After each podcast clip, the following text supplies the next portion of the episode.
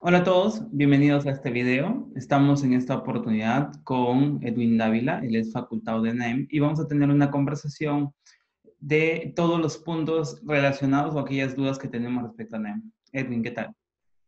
Hola Juan, ¿cómo estás? Y muy buenas tardes, días o noches, no sé cuándo vean esto a todos. Eh, un gusto estar acá y poder conversar de NAEM. Bien, Edwin, muchas gracias por la oportunidad que nos brindas de, de poder hacer esta entrevista. Empecemos dando a conocer qué es NAEM. Eh, tú como representante o facultado de NAEM, ¿qué, ¿cómo podrías definir a NAEM? Bueno, NAEM es la Asociación de Técnicos en Emergencias Médicas de los Estados Unidos. Es una asociación creada en la década de los 70 del siglo anterior con la finalidad de dar una estructura de fortalecimiento hacia los técnicos en emergencias médicas en los Estados Unidos. Actualmente la asociación lo que ha hecho es expandirse a nivel internacional, especialmente desde el ámbito de la educación, que es lo que actualmente se conoce los programas de entrenamiento, PHTLS, MLS, EPC, etcétera, eh, que son las, la forma en la cual la asociación está tratando de brindar apoyo a Latinoamérica y bueno, a los otros continentes de igual manera, eh, para brindar educación de calidad a los profesionales prehospitalarios alrededor del mundo. Ok. Eh, cuando hablamos de NAEM en Latinoamérica, especialmente en Perú, se conoce muchísimo por un programa que es el PHTLS, pero ¿solamente es PHTLS NAEM o NAEM es solo PHTLS? Bueno, el primer programa de entrenamiento internacionalmente conocido es PHTLS. Sin embargo, el Pre-Hospital Trauma Life Support es solamente uno de los programas que se maneja. Actualmente existe el programa de eh, soporte vital médico avanzado, el AMLS, el programa de eh, manejo de emergencias pediátricas del IPC, programas cortos como el de educación geriátrica para el personal de emergencias médicas. Y bueno, estamos hablando de aproximadamente 17 programas que existen eh, disponibles eh, por parte de NAENT para la educación del profesional hospitalario. lamentablemente algunos de estos programas todavía no están disponibles en español, sin embargo la mayoría están disponibles ya en, en español. Ok. Entonces, eh, ya conociendo un poco más de lo que hace NAEM, eh, ¿hay alguna diferencia o hay alguna otra organización parecida, similar a NAEM, que haga algo similar a NAEM? Lo que pasa es que eh, en nuestro país, principalmente en Latinoamérica, se ha visto que hay muchos que intentan o dan a conocer de que existen formas y muchas formas, muchas recomendaciones de hacer manejo de trauma, por ejemplo, eh, por ahí se ve que hay instituciones, organizaciones que generan o autogeneran cursos relacionados, dando a entender que eso es como un PHTLS, un equivalente a un PHTLS. ¿Qué nos puedes decir al respecto? Bueno, eh, los programas que desarrolla la Asociación Nacional de, Emergencias Técnicas de Emergencias Médicas de Estados Unidos, NAEM, son programas basados en evidencia. Esto significa que cada programa se ha desarrollado en función de la mejor evidencia disponible al momento. Los libros que se escriben están en base a esa evidencia también. Eh, los programas de NAEMT tienen eh, un registro propio, eso quiere decir que no puedes utilizar el nombre de PHTLS si es que no eres un centro de entrenamiento NAEMT. Sin embargo, ser un centro de entrenamiento NAEMT es una de las cuestiones que se ha simplificado más en los últimos años. Anteriormente existía únicamente un centro de entrenamiento por cada país, al menos eso sucedía en la mayoría de los países. Actualmente NAEMT lo que está procurando hacer es que los programas se difundan en la mayor cantidad o para la mayor cantidad de personal hospitalario posible. Y eso ha hecho que varios, eh, varias instituciones sean o lleguen a ser un centro de entrenamiento autorizado por NEM. Esto involucra cumplir estándares de educación internacionales, los cuales involucra calidad en la educación, calidad en la práctica, en la simulación y llevar al participante a una experiencia de aprendizaje que le permita desarrollar las habilidades requeridas para el manejo del paciente hospitalario en el programa que haya escogido. Eh, ¿Qué sucede con las personas que están haciendo programas alternos? Bueno, la mayoría se basan en el PHTLS, la mayoría, eh, o bueno, en el MLS o en el programa que gusten, pero se basan en estos programas, es decir, que toman lo que, es lo que sale de, este, de esta literatura, de estos libros. Eh, algunas personas de, las que generan sus propios cursos toman los cursos eh, de NAIM para poder hacer sus propios programas y, bueno, ¿qué te digo? No, no, NAIM no tiene ningún tipo de ¿cómo decirlo? No tiene ningún tipo de restricción a que usen sus libros. Son libros que se pueden adquirir de forma libre, digámoslo así, y no, no va a controlar eso porque no son parte de la asociación como tal. Si es que una persona llega a utilizar el nombre de NAEMT o el nombre de uno de sus programas registrados eh, sin ser un centro de entrenamiento, eso sí lo va a investigar NAEMT y obviamente pedirle a la persona que no lo use porque se, se convierte en una ilegalidad. Genial. Hablando un poco de las credenciales que habías mencionado, la certificación y las credenciales tienen un código único de seguimiento. Eh, hablemos un poco del valor de esto. Eh, ¿Es de alcance internacional? ¿Es fácil de verificar? ¿Cómo podemos eh, saber que el curso que yo estoy llevando es un curso con valor oficial para NAEM? Bueno, todas las personas que se registran para tomar un curso en un centro autorizado de entrenamiento por NAEM son registradas en la base de datos de NAEM, que es una base única cada centro de entrenamiento tiene acceso con código y clave hacia esta base de datos para registrar sus cursos y registrar a las personas que han tomado ese curso. Una vez que la persona aprueba el curso, se le entrega una credencial que tiene un código único, eh, una credencial y una certificación con código único, la cual se puede verificar a través de NAEMD igualmente. Si alguna persona tiene una duda sobre si su credencial eh, tiene eh, o es de un centro de entrenamiento autorizado, lo único que tiene que hacer es escribir al correo electrónico de NAEMT, education, educación en inglés, arroba naemt.org y pedir eh, que se verifique si es que su credencial es legal, válida o lo que esa persona quiera eh, certificar. NAEMT le va a responder sobre su cuestión, sobre su pregunta y de esa forma lo podrá determinar. Una forma en que una persona puede estar segura de que está tomando un curso en un centro de entrenamiento autorizado es verificar en la página oficial de NAEMT, naemt.org. En esta página hay una pestaña que indica centros autorizados de entrenamiento y por cada país está la lista de cada uno de estos centros. Y ahí podrá ubicar el centro al que esta persona está optando por tomar un curso. Y ese curso que esa persona está optando tiene que estar registrado en la página. ¿Qué significa eso? Que cuando va a tomar el curso o previo a que tome el curso, el centro de entrenamiento recibe un número que consta de un código de letras y números que lo puede publicar. Y esa persona deberá encontrar ese código en la página de NEM, en la pestaña que dice eh, buscar un curso. Ahí, según el país y el centro en el que está ubicado el curso que está seleccionando esta persona, puede ubicar el código que le han referido y verificar que es un curso legal. Y ese, perdón, y ese mismo número eh, o ese mismo número de curso va a constar en su certificación oficial. Genial, excelente.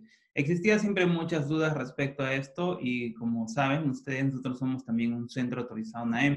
Figuramos dentro de la, de la web de NAEM.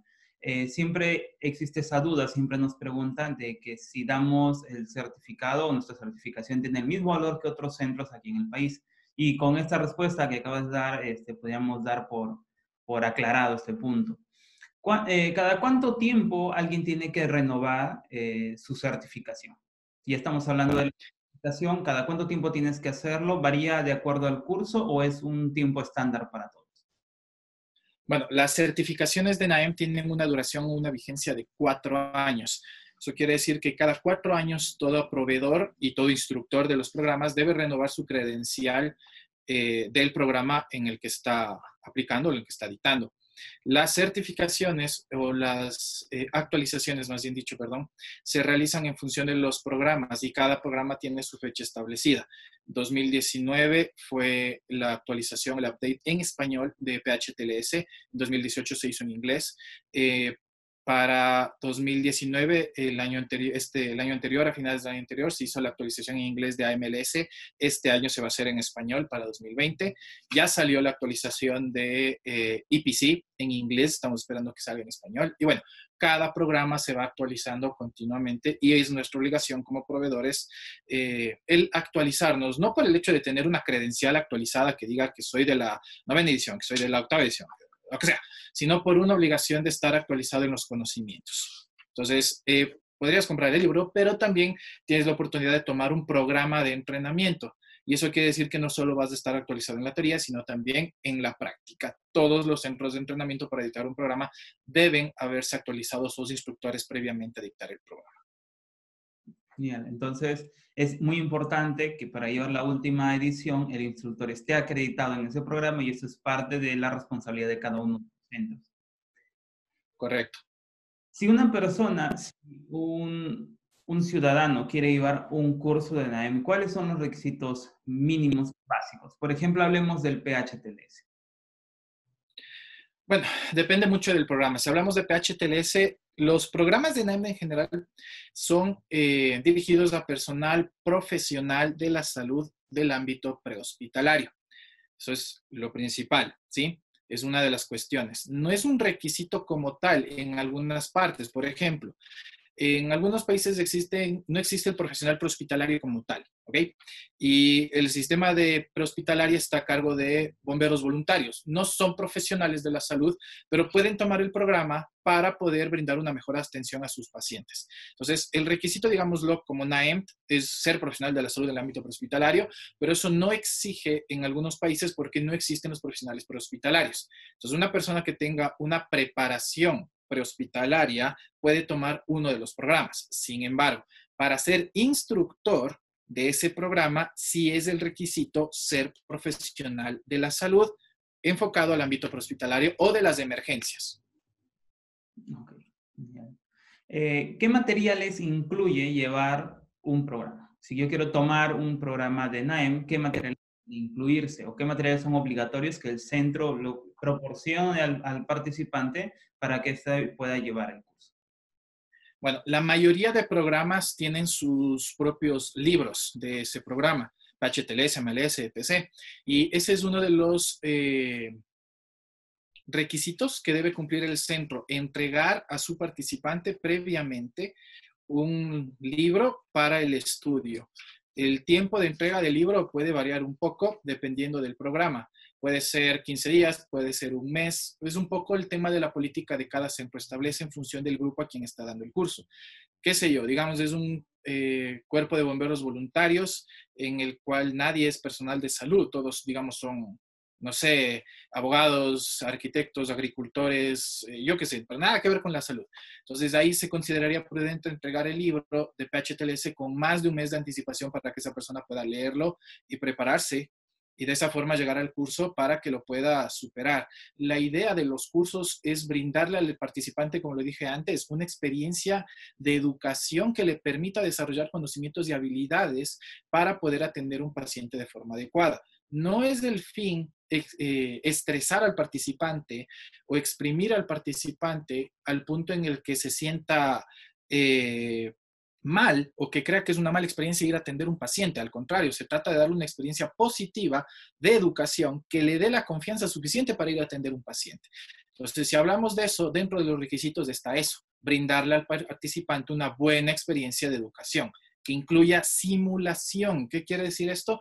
Que el centro está obligado a brindarle al participante las facilidades para que pueda practicar en escenarios lo más parecidos a la realidad, lo más que se pueda dentro de las posibilidades de cada, de cada centro. ¿Qué significa esto? Que puede utilizar gente voluntaria que haga de paciente para que esta persona atienda a un caso específico o puede utilizar simuladores, muñecos avanzados, lo que sea, lo que esté disponible, pero la cuestión es brindarle una experiencia adecuada de aprendizaje. Entonces, si hablamos de requisitos, sería entregar un libro adecuado, dependiendo del programa, para que se pueda eh, dictar el curso, un libro oficial, un libro eh, ya sea en su versión digital, que tiene que ser adquirido por las fuentes eh, legales, digámoslo así, o un libro físico que de igual forma tiene que ser adquirido por las fuentes oficiales. Ese es uno de los requisitos. El otro requisito es brindarle una buena experiencia de educación. Hay mucho, en Latinoamérica todavía tenemos mucho el copiar, pegar y compartir. Y eh, se está difundiendo este, los libros en formato PDF, los libros en, en formatos piratas, que nosotros como centro, por ejemplo, no recomendamos uso porque muchas veces tienen información incompleta o eh, también afecta directamente a la promoción de la investigación o el desarrollo de este texto en una próxima edición. Eh, entonces, eh, como ya tenemos un poco más claro el panorama de qué es lo que es NAEM, qué hace NAEM, si yo ya soy proveedor de uno de los programas, ¿puedo saltarme la parte práctica y solamente dar la prueba, el examen y obtener la certificación? ¿O tengo que llevar todo este programa? Es, dependiendo de cada persona y del programa, se pueden hacer algunas variaciones que hasta el momento en las versiones de español todavía no están disponibles, esperemos que pronto lo estén. ¿A qué me refiero? Puede ser que haya un formato de refresher, para PHTLS. ¿Qué es un refresher? Es una persona que haya tomado un curso, digamos, PHTLS octava edición. Ya se le caducó la tarjeta, venció, digamos, en enero y quiere actualizarse a la novena edición. ¿Qué posibilidad tiene esa persona? Tomar un refresher, que es un curso de ocho horas del programa PHTLS, en el cual se hace el repaso teórico práctico de los aspectos eh, clave de la actualización de la nueva edición se toma al final la prueba y si todo va bien, se, le entrega su credencial y su certificación. Pero como dije, hasta este momento no está disponible en la, versión en español para estos cursos de refresher. Eh, la única forma en que puede una persona acreditar eh, un curso a este momento es volverlo a tomar, si es que esa persona ya es un proveedor certificado. Si nunca ha sido un proveedor certificado, obviamente la única forma es tomar el curso. Ok, genial. ¿Qué recomendación le puedes dar? Eh, porque muchos llegan al programa a aprender. ¿sí? Entendemos de que esto, tú no puedes aprender el manejo de trauma en dos días. Yo, yo soy partidario de que no lo puedes aprender en dos días, pero muchos llegan recién en el momento del desarrollo del programa a aprender. Y eh, se les indica o se les recuerda que esto es una educación continua. Esto no es un programa de formación básica eh, ¿Cuál sería tu, recomendación o tu consejo para las personas que están pensando optar por esta, por esta preparación, pero esperan llegar al curso recién aprender? Hay dos partes que debemos tener en cuenta aquí. ¿Cuál es mi responsabilidad como, proveedor o participante del curso y cuál es mi responsabilidad como centro de entrenamiento?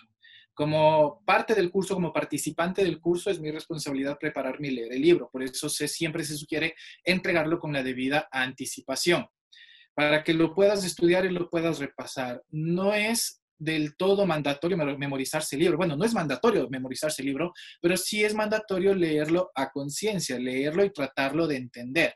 Obviamente, si no eres personal de salud, te va a costar mucho trabajo entender algunas cosas, pero la idea es que lo leas hasta el punto en el que tú logres entender. Y esas cosas que quedan en duda, que las lleves por escrito o como quieras, que las lleves al curso y ese rato levantes la mano y preguntes y digas, disculpe, yo leí la parte, no sé, de shock eh, y no entiendo cómo es que se produce eh, la vasoconstricción o no entiendo por qué solo le puedo dar eh, limitado el volumen a una persona si antes nos enseñaron a darle 3, 4 litros de, líquido intravenoso? ¿Por qué ahora es tanto? No le entiendo. Ok, esa es la responsabilidad del participante para que en el centro de entrenamiento, en el momento del curso, se le explique. Y ahí viene la responsabilidad, en cambio, del centro de entrenamiento.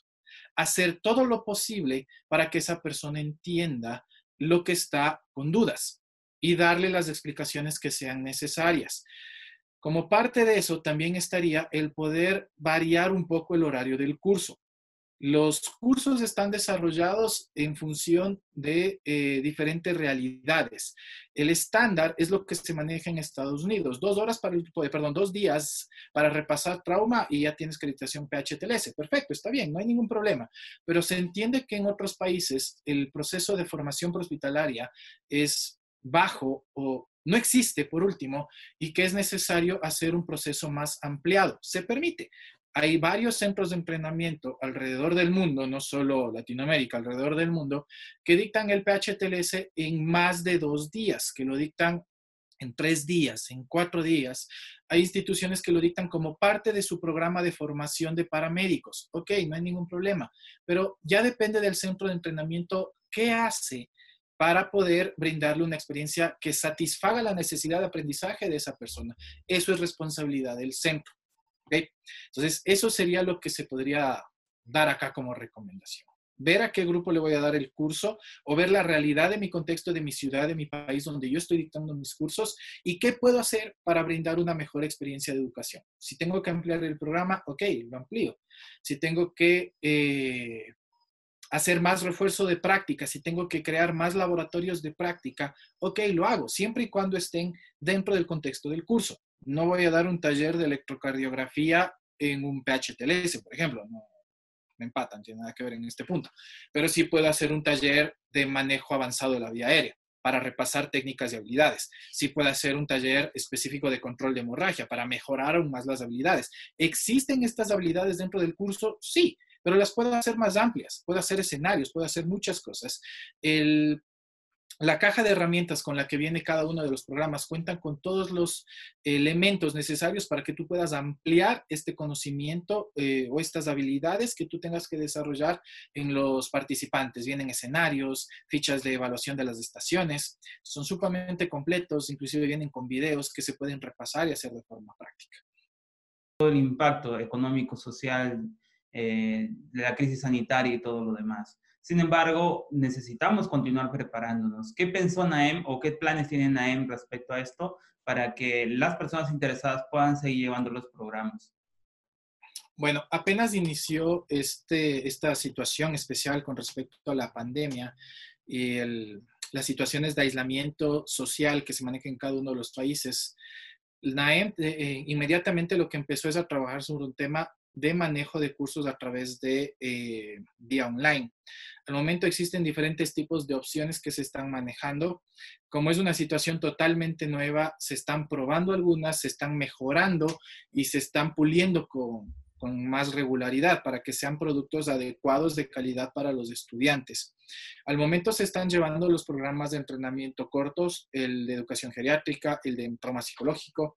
Se están manejando a través de vía online. Se hace la parte de práctica o bueno, la parte de, de, de, eh, expresas a través de videos que están desarrollando los centros de entrenamiento para poder facilitar la parte del aprendizaje de los estudiantes.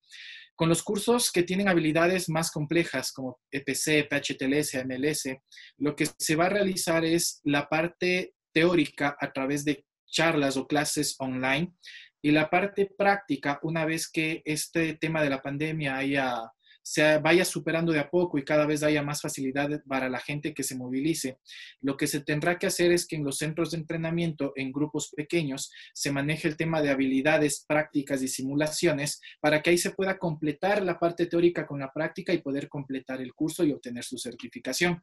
Este proceso ya está en marcha. Esperemos en los próximos días ya se pueda o ya se eh, empieza a desarrollar o realizar en algunos centros de entrenamiento estos cursos. Todavía están, eh, ya, ya te digo, puliendo un poco el tema de qué hacer y qué no hacer y cómo hacerlo. Pero ya esperemos que pronto se pueda salir. La idea es que tú tengas o no dejes de aprender en este tiempo. La idea es que sigas teniendo acceso a educación y muy buena educación y de calidad. Y por ello todos los centros de entrenamiento están llamados a trabajar sobre esto y hacer o generar ideas, generar recursos que permitan mantener la calidad de educación. Obviamente con las medidas adecuadas de restricción al momento y en un futuro, como te digo, cuando todo se empiece a superar, empezar a trabajar sobre la parte práctica y completar esta experiencia adecuada de aprendizaje. Muy bien, Edwin. Eh, muchas gracias. Por mi parte serían todas las preguntas que tenía pendiente. Eh, del mismo modo, te pediría que nos dejes un último mensaje respecto a lo que podemos hacer y al nivel que podemos lograr con la preparación que nos, que nos brinda NAE. Bueno, eh, yo siempre he sido partícipe de que uno llega a ser el profesional que se forma en función de lo que uno hace. No depende de la universidad o de la institución donde estudié, depende de mí. Y de mí depende el seguir estudiando y el seguir preparándome. Y eso involucra no dejar de aprender por cualquier medio que sea disponible a pesar de la situación. La recomendación es sigan preparándose. Si ahorita estamos muy enfocados en el tema de COVID, está súper bien, pero no dejen de aprender las otras habilidades. El hecho de que ahora el COVID sea lo que eh, a través de los medios, redes sociales y todo nos sature con información, no significa que sea lo único que esté pasando la gente todavía sigue muriendo por trauma, todavía siguen habiendo accidentes de tránsito, todavía siguen eh, gente que se cae de motocicleta, gente que se cae de las terrazas de las escaleras, gentes impactadas por descargas eléctricas, por rayos, eh, gente que muere de infarto, gente que muere de eh, eventos cerebrovasculares, etcétera, etcétera, etcétera. No voy a denominar todas, pero el asunto es que eso todavía sigue pasando. y todavía sigue siendo nuestra responsabilidad el prepararnos de forma adecuada para todas las emergencias, absolutamente todas. Somos profesionales de la salud integrales que buscan estar preparados en todos los ámbitos. NAEM apoya todo el tipo de preparación que se puede hacer desde cualquier ámbito y por eso ha dado la apertura para que los centros de entrenamiento puedan brindar educación a través de medios digitales, online, como lo quieran ver, virtual, y que después se complementen las partes prácticas, pero sigan aprendiendo. Eso, eso sería todo por mi parte.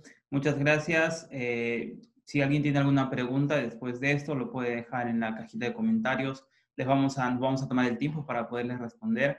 Agradecer al que haya llegado hasta la parte final de este video. Están invitados a ver el resto de videos que tenemos en nuestro canal. Edwin, muchas gracias una vez más y nos vemos en un próximo video.